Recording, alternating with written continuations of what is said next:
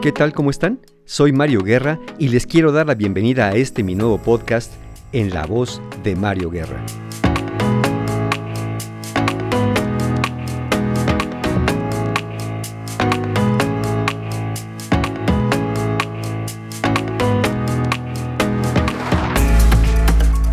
Muchas gracias por estar una vez más en otro episodio de mi podcast y el día de hoy quiero hablar acerca de la libertad. La libertad esa que tanto buscamos, por las que se han eh, orquestado guerras, revoluciones, por supuesto, protestas, en fin, la defensa de la libertad como un derecho universal, como un derecho básico humano, pues ha estado presente a lo largo de nuestra historia por mucho, mucho tiempo y sigue presente en la actualidad. Más allá de esas guerras y de esas luchas, pues también cada uno defiende su propia libertad, ¿no es cierto? Desde niños queremos ser libres, queremos jugar, queremos comer, queremos correr, queremos hacer lo que queremos y no nos gusta que nuestros padres u otros adultos nos limiten, nos pongan eh, a nuestra libertad en juego cuando nos dicen no hagas esto, no hagas lo otro, o, al revés, haz aquello, haz esto, lávate los dientes, vete a dormir, eh, saluda, pide las cosas por favor, no estés brincando, no estés gritando. Vamos, que empezamos a conocer el mundo a través de los límites y a veces, pues evidentemente no nos gustan porque uno quiere hacer lo que quiere hacer.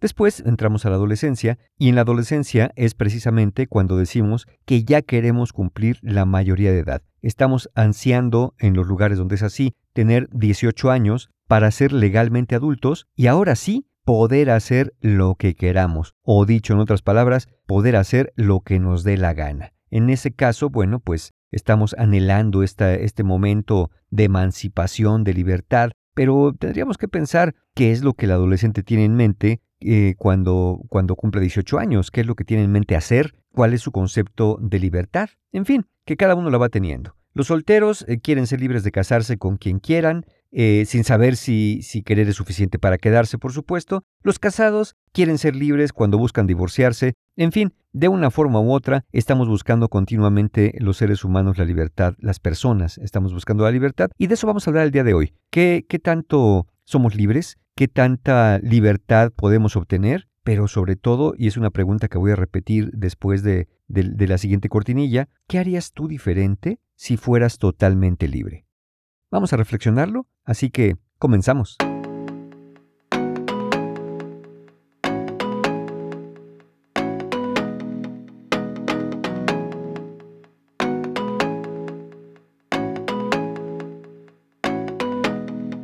Justo como acabo de decir, eh, la pregunta que, lancé al aire y que pues seguramente ya estás reflexionando es, ¿qué harías tú? ¿Qué harías diferente en tu vida cotidiana si supieras que eres total y absolutamente libre de hacer lo que tú quieras? Probablemente algunos estén diciendo, bueno, Mario, pero si ya lo soy. Algunos estén pensando, uy, no, pues déjame hacerte una lista de todas las cosas que haría si yo pudiera ser libre. Diferentes perspectivas, ¿no es cierto? Todo depende cómo cada uno se sienta, con qué libertad se sienta, pero sobre todo, como dije, qué es lo que tenemos en mente, qué queremos hacer o qué nos imaginamos que significa ser total y absolutamente libres. Si lo pensamos, eh, generalmente lo que nos viene eh, al pensar en ser totalmente libres es, como dije hace un momento con los adolescentes, hacer lo que nos dé la gana. Quiero ser libre para hacer lo que yo quiera. Pero vamos a pensarlo. Si hoy te supieras total y absolutamente libre, ¿irías ahorita mismo a, comprarte mm, una docena de pizzas, te las comerías todas hasta saciarte, hasta reventar? ¿Te beberías eh, una cubeta de cervezas, 10 cervezas, 20 cervezas, porque dirías, soy libre de hacer eso y me voy a comer 20 pizzas y me voy a beber 10 litros de cerveza. ¿Sería esa un ejercicio de la libertad? ¿O estarías condicionado por algo? ¿Estarías condicionado o condicionada por este deseo que más bien parece un impulso, más bien parecería una especie de rabieta de decir, vean cómo yo puedo hacer lo que me dé la gana, vean cómo me puedo atascar de pizzas y cerveza hasta reventar hasta que se me salgan por las orejas. Será una forma de demostrarle que a quién en ese caso. Pensemos en otro, en otro ejemplo quizá un poco más realista. Pensemos en una persona diabética. Sabemos que una persona diabética tiene que hacer modificación de ciertos hábitos alimenticios. Evidentemente es una persona que normalmente pues no puede comer azúcar a puños, no puede comer pasteles, dulces, cosas eh, azucaradas, ¿no es cierto? no conviene para su salud. Pensemos que una persona diabética de pronto dice, yo ya quiero ser libre, yo no quiero dietas, yo no quiero modificar mi estilo de vida, yo voy a comer lo que me dé la gana, porque para eso soy libre. Y esta persona empieza a comer pasteles, caramelos, merengues, betunes azucarados. ¿Cuál puede ser el resultado para su salud? No sé si a corto, a mediano o largo plazo, pero es evidente que si tiene una enfermedad y empieza a decirse a sí mismo o a decirle al mundo que él es libre o ella es libre de comer lo que le dé la gana, porque nadie le va a prohibir, porque la enfermedad no lo va a coartar y entonces incluso algunas personas dicen que viva lo que tenga que vivir, pero que viva bien comido, porque yo no quiero restringirme, yo quiero ser libre de hacer lo que quiera. Incluso he tenido pacientes que recién diagnosticados de diabetes llegan al consultorio a veces llegan a eso, pero a veces en el transcurso de, del proceso de terapia eh, les dan el diagnóstico, les dan la noticia que pues que resulta que, que ya son diabéticos. Llegan y me dicen, no Mario, es que vengo muy triste porque, porque ya no voy a poder vivir una vida normal. Y yo les pregunto, a ver, ¿qué, qué quieres decir con una vida normal? Sí, sí, comer lo que quiera, a la hora que quiera, en la cantidad que yo quiera, como yo quiera. Ya no voy a poder hacer una vida normal porque ya no me voy a poder dar mis gustos, ya no voy a poder comer mis pastas, mis dulces, mis cosas que tanto, tanto me han gustado. Que, que después de todo a veces recapitulamos y, y me las comían tanto, pero resulta que como ahora están prohibidas, o, o bueno, están restringidas, ya no les gustó. A veces yo les digo, oye, bueno, ¿y, y esa vida has llevado? O sea, esa vida que me dices sedentaria, comiendo calorías en exceso, comiendo azúcares en exceso, ¿eso es lo que tú llamas una vida normal? Yo incluso a veces les llego a decir, mira, no lo sé, pero a mí me parece que la vida normal es la que vas a empezar a llevar a partir de ahora. Es decir, cuidando tu alimentación, haciendo ejercicio, no, no cometiendo excesos como me cuentas que solías hacerlo, que porque tú eras libre de, de hacer lo que quisieras. Pero yo no sé si en esa libertad y aquello que llamas una vida normal pues realmente haya sido lo que te condujo a esta enfermedad o a que se desencadenara la enfermedad eh, eh, o incluso antes de lo que iba a suceder si es que iba a suceder de todos modos. Entonces, ese grito de libertad de yo quiero hacer lo que me dé la gana, podemos, podemos emitirlo, podemos declararlo. La cuestión es si ejercer la libertad, por ejemplo, de esa manera, me hace bien. ¿Tengo el derecho? Mm, sí, claro. ¿Tengo la posibilidad? Posiblemente sí. ¿Soy libre de hacer lo que yo quiera con mi vida? Seguro. Pero el tema es, ¿me hace bien ejercer así la libertad? ¿Es lo que me estoy imaginando? ¿Cometer excesos? ¿No respetar leyes? ¿No respetar límites de nadie? Porque así solamente así puedo declarar que soy libre. ¿O para ti la libertad es hacer lo que no hiciste cuando querías y que por alguna razón no pasó? ¿O cuando podías haberlo hecho y que hoy quizá, no sé, probablemente, por una cuestión física, como dije, médica, económica, ahora ya no puedes. ¿Eso es lo que estás buscando como libertad? ¿Poder hacer lo que no hiciste? O como dije, para ti la libertad es poder demostrarle a otros que eres libre, que nadie te va a decir lo que tienes que hacer, que tú decides cómo, cuándo, dónde y de qué forma haces tu vida y tomas tus decisiones. Hay un fenómeno con la libertad muy interesante que se conoce como reactancia en psicología. La reactancia es la oposición a algo algo que nos dice alguien o una restricción, me opongo a ella por sentir que si cumplo con eso, pierdo mi libertad. Y como quiero conservar mi libertad, entonces me opongo o a la restricción o a la petición o a la disposición que alguien tiene y no lo hago, no cumplo. ¿Por qué? Porque yo soy libre. Esto incluso, aunque nos pueda parecer buena idea, lo que el otro nos propone, lo que la norma o la ley marca, o el propio límite, ¿no? E, en, las reactancias, por ejemplo, alguien te dice, eh, no, prohibido el paso. Y tú estás, no, pero ¿por qué prohibido el paso? No, ahora quiero pasar. Antes no querías pasar, pero llegaste y viste el letrero que decía prohibido el paso y dijiste, ¿por qué no voy a pasar? Yo tengo derecho, estamos en un país libre, y resulta que, que, pasas esa línea donde había un letrero que decía no se puede pasar, y luego tienes un accidente, porque por algo estaba la línea de no se puede pasar. Pero tú dijiste, a mí nadie me dice que no puedo, yo tengo que poder. Pero como les dije, lo interesante es que si no hubieras visto el letrero, tal vez no hubieras pasado, pero pasaste porque viste el letrero. Son los que solemos llamar estas personas medio contreras, que les dicen que no y dicen que sí, les dicen que sí y ellos dicen que no, y la única razón que tienen para decir sí o no es hacer justamente lo que les pega la gana, porque van a cumplir con lo que otra persona le está diciendo, de ninguna manera. Esa es la reactancia.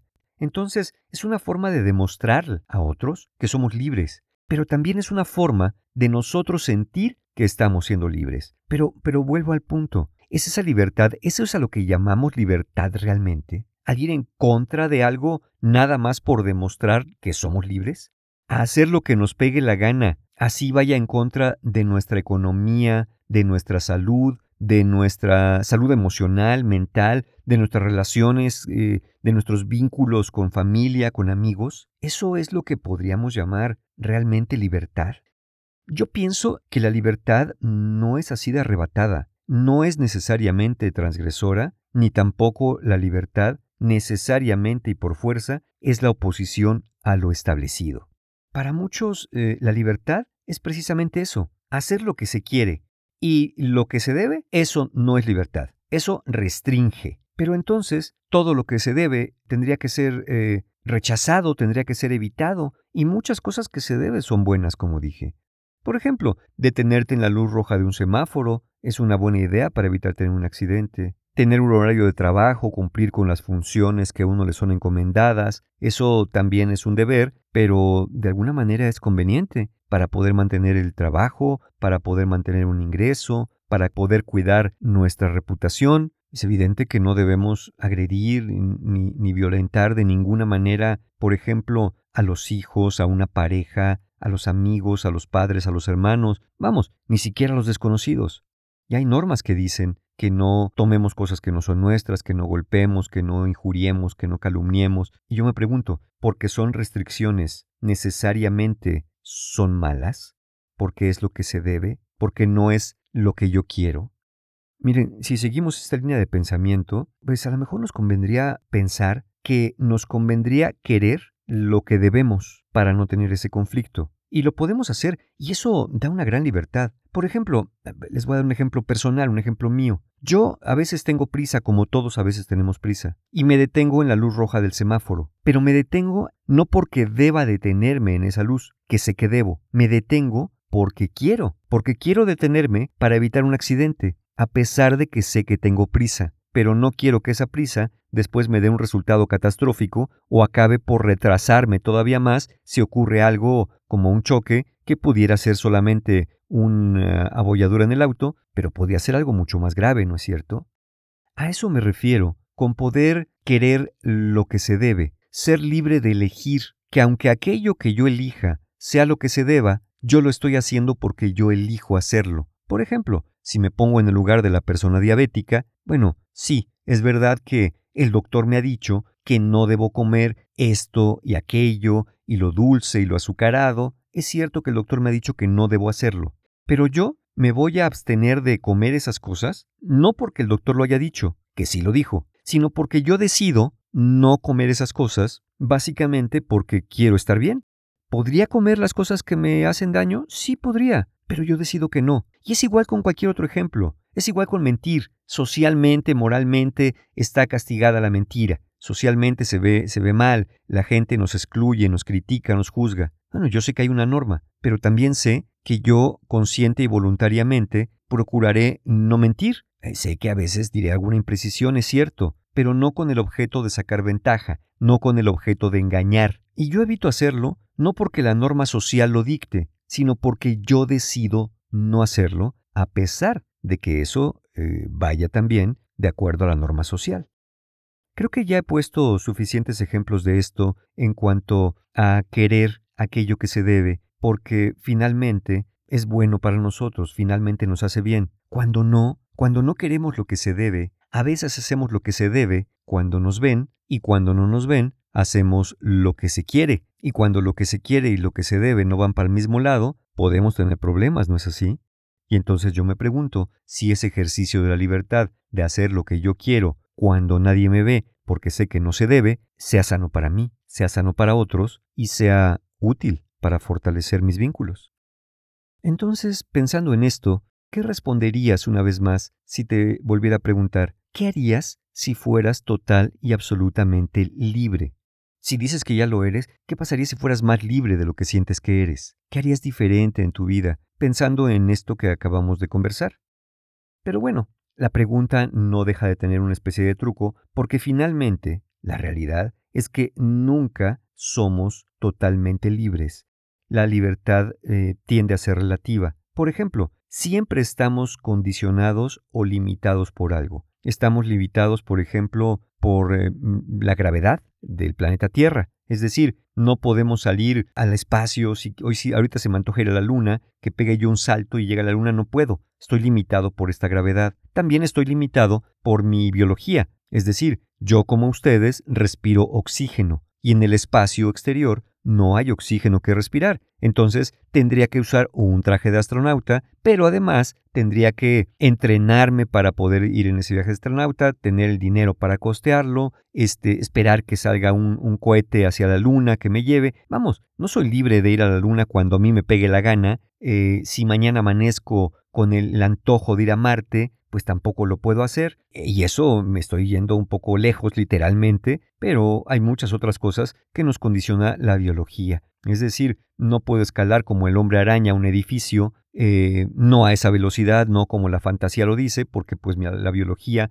la gravedad también me limitan. A eso me refiero. A veces estamos limitados o condicionados por la biología, por la física, a veces por la ley, otras veces por la moral, otras veces por el tiempo mismo que nos limita, vamos que un día tiene 24 horas y no podemos extender esas 24 horas más allá. Por más que queramos hacer muchas cosas en un lapso de 24 horas, hay un límite, ¿no es cierto? No somos libres de extender el horario. Claro, podríamos decir, yo declaro y decreto que para mí los días tienen eh, el equivalente a 365 días de las demás. Entonces, para mí, un día va a ser un año. Sí, tú puedes decir lo que quieras, eres libre. La pregunta es, ¿qué pasaría con tus eh, horarios, con tus vínculos, con tus acuerdos, con cómo, cómo te pones de acuerdo con otros para cuando se ven? Tú les dirías, nos vemos al rato, y para ti sería equivalente a tres meses, cuando una persona diría, pero pues al rato es unas horas, en unos minutos, eh, se volvería un caos, ¿no es cierto? Entonces, sí, sí, seríamos libres de decir lo que fuera. De hecho, eh, en la actualidad, la raza humana tiene pues diferentes calendarios, ¿no? No, no, no estamos todos en el año 2020, sino que hay diferentes eh, visiones culturales donde hay otro tipo de, de calendarios que marcan años distintos. Entonces, pero eso, vamos, lo entendemos y se entienden entre las personas que siguen ese mismo calendario. Eh, pero si tú dijeras que vas a hacer tu propio calendario personal que marque el tiempo, las fechas, los días, los meses y los años como tú quieras, eres libre de hacerlo, pero pues no te la vas a pasar muy bien, a menos que, que vivieras en una montaña, que fueras una especie de ermitaño, un eremita que, pues que no socializara con nadie, porque somos seres sociales. Justo ahí también está una parte de la clave. Como somos seres sociales, pues sí, estamos de alguna manera limitados por las leyes, por eh, la moral también. Pero también a veces estamos autolimitados. Estamos autolimitados por nuestros vínculos con otros. Por ejemplo, si tenemos hijos, tenemos una pareja, tenemos una familia, unos padres, unos hermanos, no es tan sencillo, aunque somos libres de hacerlo, de decir, mañana en la mañana me voy a dar la vuelta al mundo yo solo. Y no le voy a avisar a nadie. Me voy, voy a agarrar caminando, me voy a ir sin cosas, voy a agarrar mi dinerito, mis tarjetas de crédito, mi teléfono celular y me voy. Ay, que pregunten por mí, pues a ver qué averiguan, porque yo no les voy a contestar porque soy libre de hacer lo que quiera. Ahí se quedan. No muchas personas harían eso, ¿no es cierto? Y no porque los fueran a demandar, acusar, etcétera, sino porque están autolimitados. Están autolimitados porque tienen vínculos con estas personas, porque normalmente no quieres dejar a tus hijos, porque normalmente no te vas a ir de una relación de pareja o abandonar a tu familia, a tus padres, sin decir nada, nada más porque sí. Es posible hacerlo, sí, pero normalmente una persona no lo haría en esta autolimitación. También estamos autolimitados por nuestras promesas y a veces nos comprometemos a cosas que después dijimos, ¿y yo para qué dije esto? ¿Y yo para qué me comprometí? Entonces, ahora lo tengo que hacer. O si no lo hago, pues eh, mi reputación no va a quedar muy, muy bien parada frente a los demás. Entonces ya no somos libres de hacer lo que queremos porque nos comprometimos a llevar a alguien al aeropuerto, nos comprometimos a darle un reporte a un compañero de trabajo, nos comprometimos a llegar a tal hora o hacer tal cosa. Ya no somos libres, aunque lo somos, pero estamos autolimitados precisamente porque si somos personas honorables, pues nos gusta cumplir nuestras promesas, ¿no es verdad? Y también a veces estamos autolimitados por nuestros miedos. Nuestros miedos como cuando pensamos que si hacemos una cosa va a tener una consecuencia negativa y entonces nos detenemos, evitamos esa cosa, esa conversación, ese acto que pensamos que va a dar resultados negativos, me da miedo. O a lo mejor estoy limitado por el miedo a salir lastimado, por el miedo al que dirán, por el miedo al juicio de los otros, por el miedo a que no me resulte bien y termine yo por defraudar o decepcionarme a mí mismo. También, siendo libres de poder hacer lo que queremos, a veces decimos, no, espérame tantito, porque, porque me da miedo, y entonces nos vamos autolimitando.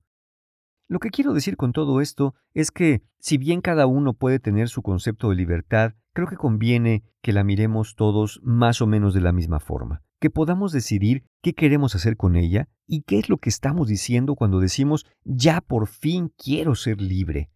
Por ejemplo, yo recuerdo haber tenido un paciente hace años que consumía drogas y me decía que las consumía porque él era libre de consumir lo que le diera la gana. Y yo le dije, es que no sé, fulanito, no sé si eres libre. No sé si eres libre porque ya estás condicionado por tu adicción. Tú ya no puedes decidir si consumes o no la droga. Tu cerebro, la adicción neuroquímica que tienes, te obliga a consumirla. Claro, te acomodas diciendo que lo haces porque quieres, pero ya no puedes dejar de hacerlo y entonces ya no eres libre, te conviertes en un esclavo de la adicción, aunque tú jures, así fueras alcohólico o lo que fueras, que lo estás haciendo porque te da la gana.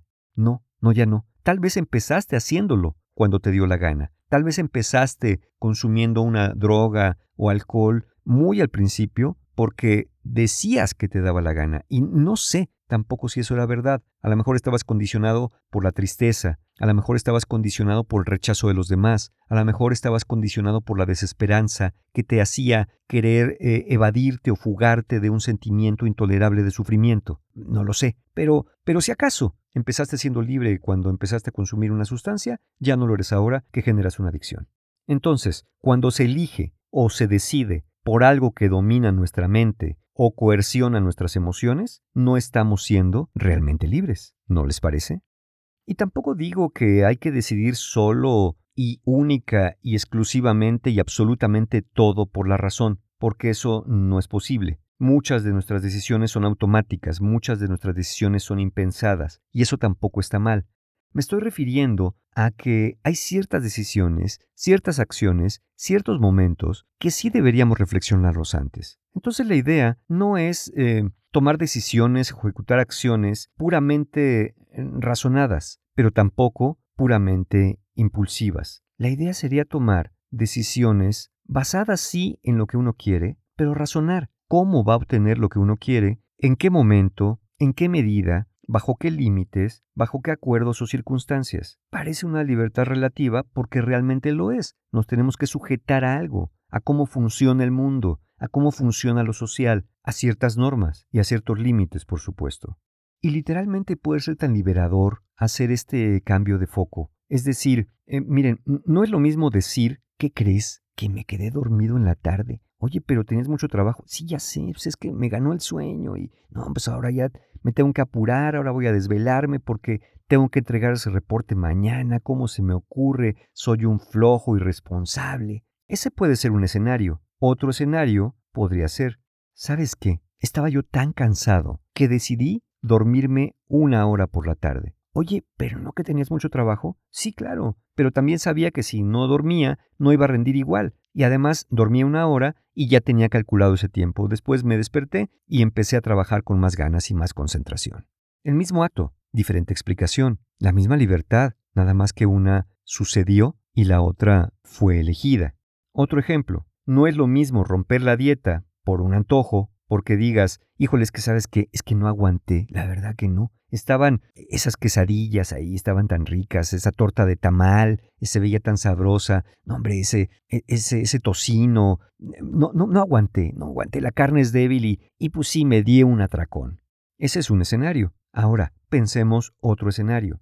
Oye, ¿estás comiendo tocino y estás comiendo pan? ¿No que estabas a dieta? Sí, sí lo estoy, pero ¿sabes qué? Decidí sí comer un poco de esto, solamente un pedazo de tocino y solamente un poco de pan, porque es cierto que, estoy en esta dieta, pero también es cierto que, que, quise comerlo. Decidí que lo iba a comer, pero no te asustes, voy a mantenerme en la dieta, voy a regresar a ella. Solamente decidí que yo quería comer un poco de esto, precisamente porque tiene tiempo que no lo he comido y de pronto tuve un antojo y decidí, a pesar del antojo, decidí que sí lo iba a comer. A veces he tenido antojos y digo que no, pero esta vez tuve el antojo y decidí que sí, que sí lo voy a comer, lo comí, pero voy a volver a la dieta. Entonces, vemos la diferencia. Lo primero, el haberte dado ese atracón impulsivo porque no pudiste resistir la tentación, te puede llevar a la culpa. O de plano, a abandonar la dieta porque digas, no, ya, ya no tengo fuerza de voluntad, ya mejor que, que reviente, ya me voy a atascar de toda clase de cosas porque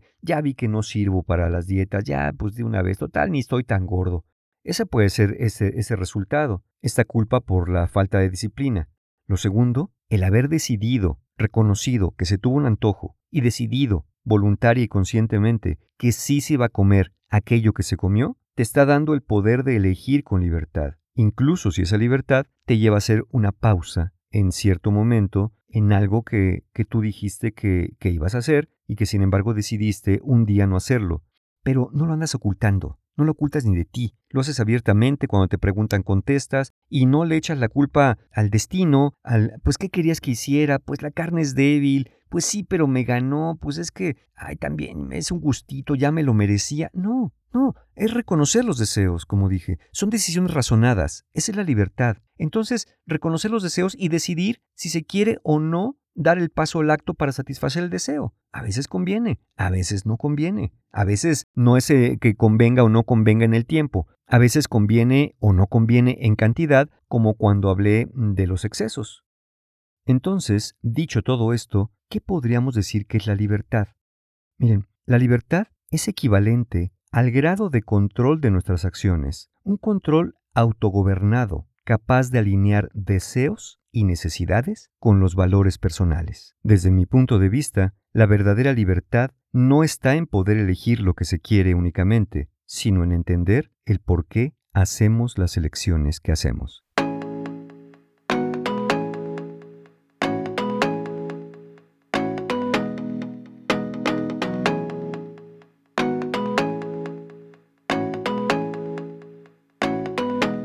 Y a estas alturas, ¿qué respondes?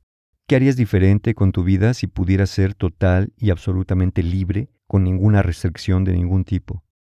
Yo, yo haría cosas muy parecidas a las que hago hoy, porque, porque así lo decido, porque soy libre de decidir esto también. ¿Excesos? Nunca he sido mucho de excesos. Cosas maravillosas e inusuales, mm, no sé, a lo mejor alguna que otra, pero muy probablemente mi vida no cambiaría de manera radical por declarar que soy total y absolutamente libre de hacer lo que me dé la gana. Tal vez el secreto está en definir qué es para ti hacer lo que te da la gana. ¿No es así? Muchas gracias por haberme acompañado y nos escuchamos la próxima vez aquí en La Voz de Mario Guerra. Hasta pronto.